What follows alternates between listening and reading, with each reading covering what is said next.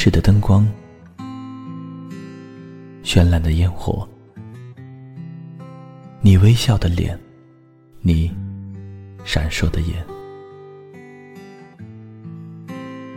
你清脆的声音，你徘徊的脚步。时光总在悄然流逝，故乡总在离别后开始遐想，生活总在平凡中流淌，梦想总在暗淡后发光，爱情在你伸出双手的那一刻。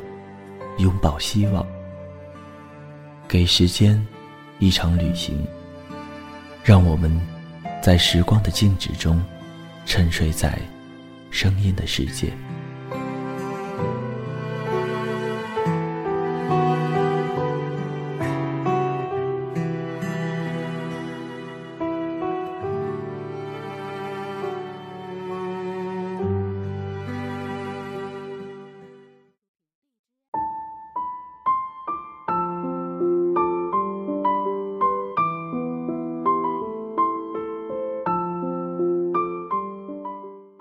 有人说，遇见是一场不可多得的奢侈，是一件足够幸运的小事儿。冥冥之中，有的人在寻找，有的人在等待。你遇见你的那个他了吗？嗨，大家好，这里是荔枝 FM 二一三九五，给时间一场旅行，我是钱德顺。本期要分享给大家的文章是。可我依然没有遇见你。我们为爱情付出了那么多，可他也从来没有回报我们以安详。好像每个二十几岁的年轻女孩子，都要有一个说出来像那么一回事的梦想，否则显得我们头脑空空、胸小，还无脑。据说这个阶段的梦想，是从学校出来进入婚姻前一个很好的过渡。这样的梦想，我听过好多，比如找个好男人，比如坐在宝马车里笑，比如要开一家咖啡店，再比如毕业后要嫁给陈默北，最后一个。是陈艳美说的，在一个喝的差不多都人仰马翻的饭局上，他像抢答题一样火急火燎地吐出了这句话，四周立刻轰声一片，大家为了他这句豪言壮语，又干了一杯，包括男主角陈默北，他也遥遥地举杯，向我浅浅地笑了一笑。讨厌的陈艳美抢了我的最佳答案，所以轮到我的时候，我只好说出我的替补答案。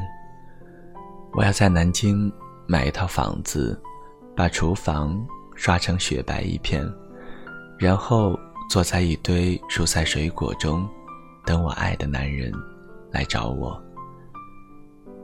他们嘘声一片，真是讨厌。大家都爱时不时的歧视一下文艺女青年，不过陈默北又对我笑了，真是好看。我立刻回了一个对镜子练过百遍的笑，然后我就收到陈艳美硕大的白眼，短信随之而来。混蛋陆安琪，故事讲到这里，我觉得我应该帮大家。捋一下人物关系。我叫陆安琪，徐艳美是我好到可以换穿衣服的闺蜜。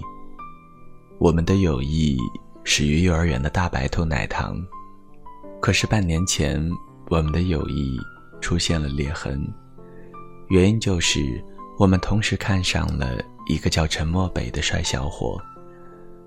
大白兔奶糖比不上恒久远的钻石。有一阵子，我们都陷入了非常痛苦的境地。不过最后，我们终于找到了出路，那就是公平竞争。无论陈默北选择谁，另外一个都要发自内心的祝福百年好合。但是可以免除婚宴的份子钱，以抚慰当下的心碎。那个时候，我和徐艳美觉得陈默北就像草莓这种娇贵的水果，即使在夜晚吃了也不会发胖，它不会影响我们闺蜜的感情。大四的最后半年，每周五，我和陈艳美都会拖着两个行李箱。去仙林地铁站的过道里摆摊，贱卖我们只穿过一次的衣服。天哪，你都想象不到我们有多少家当。当然，你也想象不到我们的生意有多么的火爆。陈艳美很有特色的吆喝着：“原单美衣，平价热销。”回头客都是小学妹们，热情地问：“美美姐。”你们下次还是这个时候来吗？美美姐，给我们算便宜点吧。负责收钱的我一脸严肃地说：“不能再少了，学姐已经快亏得吐血了。”最厉害的一次，我们赚了一千五百块钱，拿着这笔就像是抢来的巨款，简直不知道该怎么办好。我们，你看看我，我看看你。坐在过道的楼梯里，哈哈大笑。那时候我想，如果可以一辈子和徐艳美这么赚钱，生活在一起，该有多好。可是我们笑着笑着就没有声音了，同时吐出了一句话：“不然，请陈默北吃饭吧。”我们去吃二十四小时不打烊的牛蛙王子。这顿热气腾腾的火锅，宾主尽欢，只是有一点点伤感。我们三个人勾肩搭背，张扬地走在宁海路的夜色里。陈默北看看我，又看看徐艳美，说：“带两位美丽的姑娘去唱歌，好不好？”夜晚的宁海路很美，不是你们说的脏、乱、差。入夜以后。小餐馆都静静地关上了门，只留下这一整条街都温暖厚实的生活味道，让你觉得你可以在这条街上住一辈子。毕业后很久，我都会时常去那里，从路的一头走到另一头。我的记忆美化了宁海路，因为在这条路的十字路口，陈默北。和我深深相拥，他说：“舍不得我。”我没有预想到那顿火锅会是我们三个人在一起吃的最后一顿饭。毕业后，徐艳美跟着陈默北去了北京，他们问我要不要一起去，我坚决地说：“不要，我在自己的地盘好好赚钱。”他们两个人都笑了。像大人看着小孩子一般的笑着，陈默北甚至摸了摸我的头，说：“真是个小财迷呀。”徐艳美也没有吃醋，因为他现在根本不会介意这一点小小的恩惠。我扭头往学校走的时候，就掉眼泪了。陈默北选择了徐艳美，是因为有一天晚上。他们上床了，徐艳美对我说：“安琪，对不起，可是这是我应得的。我活得出自己。如果他不选我，那我就当最后一次任性；如果他因此选择我，那是我赌赢了。”许愿没赌赢了，我心服口服，可是我的心里很难过。他们走的那一晚。我一个人在戏里的散伙饭上喝得酩酊大醉，还不时的要吟诗，念念叨叨就那一句“海内存知己，天涯若比邻”。同学们都为我鼓掌，说陆安琪太大气了。我们散了也不能忘了，海内存知己，天涯若比邻啊。可是就是在陈默北和徐艳美走的一年多后，我才知道这句诗是骗人的。何况诗人本来就是骗子，他们自己都穷得连泡面都吃不起了，他还要告诉你，面朝大海，春暖花开。我一个人孤零零地留在南京，深夜去吃永不打烊的牛蛙王子，喝一丁点儿酒，望着沸腾的火锅，慢慢地唱：天之涯，海之角，知交半零落。像毕业的时候，反反复复只有一句，但是我是清醒的，因为再也没有人会打车来给我付钱，再也没有人给我换上干净的衣服塞进被窝。我摇摇晃晃地站起来，结账出门，搭上出租车，对师傅说：“去宁海路。”毕业的一年后，我住在南京的宁海路，他们。住在北京的蓑衣胡同，徐艳美给我打电话说：“安琪，你真应该来北京住上一年半载。虽然这里的空气很差，交通糟糕，可是每一路人身上都有故事。我们都要爱死这里了。”陈默北说：“我们家附近的南锣鼓巷开发的很好，尔等文艺青年一定会发狂般的热爱这里。”几秒钟后，他把我们家换成了我们住的地方。我在电话这头，好像很开心的笑。你们做好准备哦，等着哀家圣驾。他们不知道，其实后来我去过一次北京，我去了另外一条巷子，叫五道营胡同。他们也不知道，几年前这条胡同与河南锣鼓巷比高低。热闹了一阵，可是后来他输了，变得旧而且安静，好像我和徐艳梅。我去的那天天气是灰黄色的，一个旧院子，一个个老丝瓜挂在墙上，红灯笼张灯结彩，老树旁围着木桌木椅，一个老太太坐在一家照相馆前，晒着不明不白的夕阳。再往前走就是雍和宫了。我去许了一个愿，应该是关于陈默北的，可是我不记得内容了。陈默北说过，我像是他无法放弃的工作日，而徐艳美是他美妙的假期。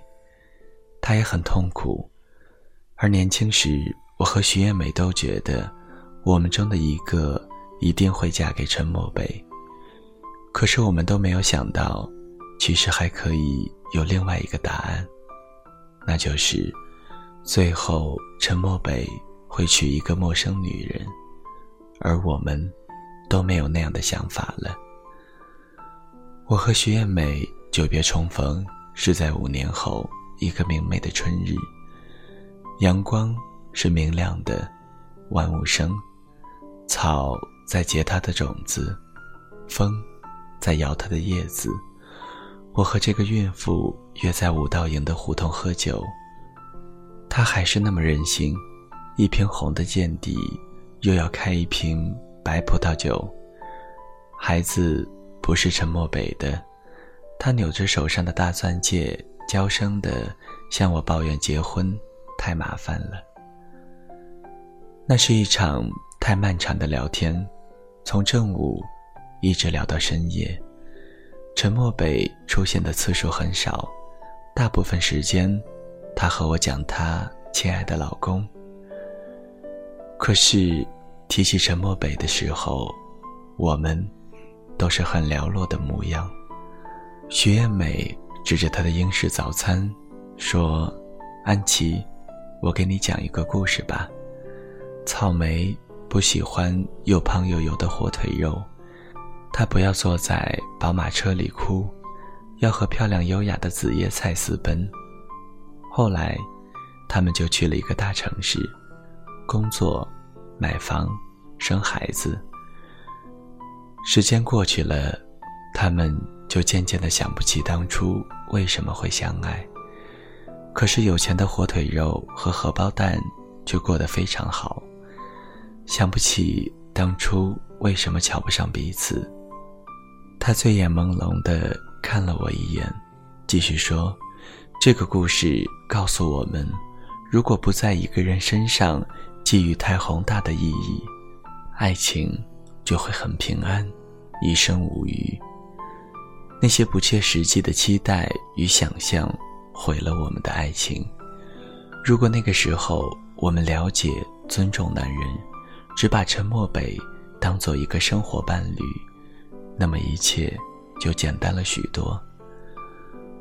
我和徐艳美告别的时候，我在门口摔了一大跤，她扶我起来，又哈哈大笑，像当年在仙林的地下过道里笑得那么开怀。让我恍惚觉得时间又流回来了，可那是假的。时间过去了那么久，我们都老去了好多岁，因为陈默北失去联络好多年。走的时候，我回头对徐艳美说了最后一句话。我说，他从未为我们付出过什么，我们却都以为在他身上。看到了翅膀。我在南京买下第一套小户型房子的时候，陈默北终于回来了，但是我们很少联络。厨房装修好的那一天，我在微博上发了一张照片，我说我在伊朗遇到一个跪坐在玻璃彩窗下阅读的人，可我没有遇见你。我在巴黎。遇到一个刚离完婚、自由的像鸟儿的女人，可我没有遇见你。我终于拥有了一间铺满阳光的屋子，有雪白的厨房和温柔的浴缸，蔬菜都很年轻，水果沾着露珠。可是我依然没有遇见你。陈默北在下面回复，约我喝咖啡。我扔下电脑，翻箱倒柜。有的时候，我觉得自己是一个落伍的人。我像中世纪西方的那些年轻 lady，他们用一整段漫长的青春时光，为自己准备了一箱嫁妆。我的爱情是不合时宜的，就像我要去见陈默北，一定要坐最慢的车，因为等待与靠近。才是爱情里最美妙、最没有伤害的部分。陈默北开车带我去紫金山上兜风，外面春寒料峭，我们吹着温暖的空调，喝冷冷的啤酒，听万芳唱《新不了情》。音乐结束的时候，我向陈默北求婚，我说：“如果你累了，不想再去哪里了。”你可以和我结婚，他说：“安琪，这对你不公平。”我知道，可是我还是很爱你。可是到最后，他还是拒绝了我，离开了南京，去了一个更远的地方。走的那一天是三月二十六日，诗人孩子的忌日，好多年轻人。怀念他的诗句，你为什么要远去？前面的日子空寂无声。我想起那天在北京，徐艳美说的最后一句话。她笑着说：“我们为爱情付出了那么多，可他，也从没有回报我们以安详。”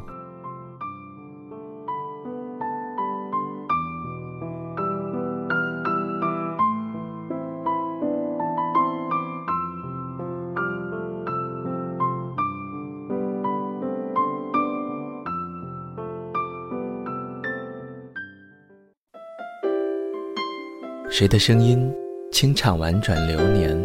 谁的双手挽起千年不变的誓言，用音乐品味生活，用音符记录感动。我的声音会一直陪伴在你的左右。